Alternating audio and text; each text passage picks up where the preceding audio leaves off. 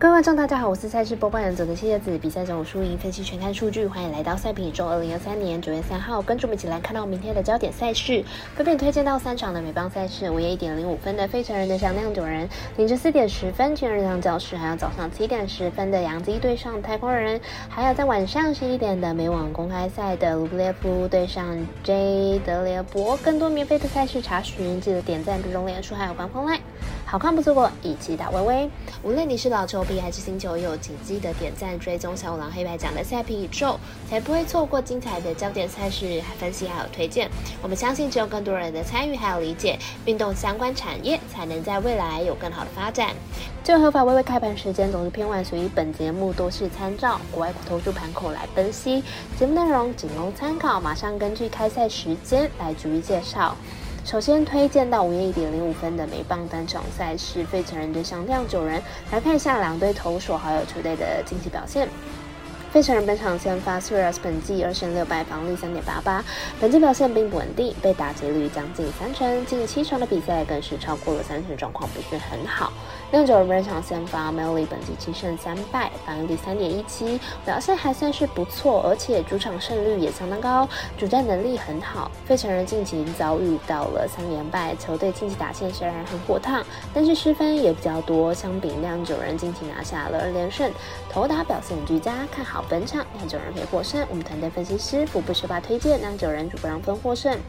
接着介绍到凌晨四点十分开打的巨人对上教室，来看一下两队先发投手。本季的成绩单还有球队近况。巨人本场先发扣本季七胜五败，防率三点五七。上一场面对红人，差一点就缴出了没有安打的比赛。不过本季确实表现比较不稳定，被打击率偏高。教士本场先发卢顿本季五胜六败，防防御率三点六七。本季表现中规中矩，有不错的三振能力，但是被打击率呢是稍微偏高一点，失分偏多。巨人呢晋级遭遇到了二连败，球队打线明显熄火，而且教士打线呢也是。串联功力不足，加上两队先发近况其实不差，本场交手看好小分打出。我们团队分析师福布学霸推荐，这场比赛总分小于八点五分。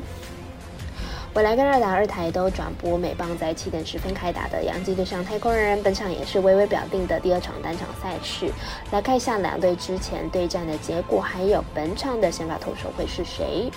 洋基在这个系列赛的前面两战呢都获胜，本季对上太空人六场比赛就拿下了四胜，比赛机会呢是有机会完成很小。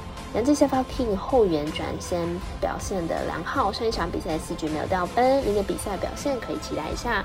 太空人先发 Javier 近期控球大爆炸，上一场比赛面对红袜的单场就送出了六次保送，明天比赛投球局数呢估计也不会到太长，看好本场比赛杨基首让过关。那么赛事者的魔术师怪大姐推荐杨基客首让一点五分。最后推荐一场是正在热烈进行的美国网球公开赛，来看一下晚上十一点。的卢布列夫对上杰德勒博，来看一下两人目前的世界排名。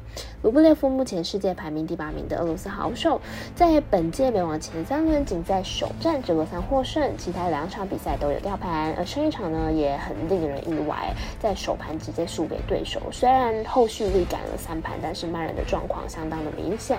杰德勒博目前是世界排名第一百二十三名的英国选手，曾经是世界排名第三十八名的他，在美国前的。在美网前表现不是太理想，美网前三轮却展出呃展现出了精彩的表现，前面两轮都直落三胜出。三场比赛虽然在第三盘丢失，但是呢随即回稳，在第四盘也轻松拿下了比赛的胜利，状况是非常不错。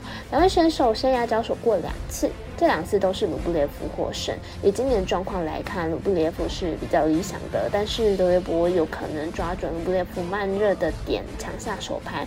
看好本场比赛会是四盘以上的大战，总局数打过关。我们身边的咖啡店 S 豆推荐三位赛总局数大于三十七点五。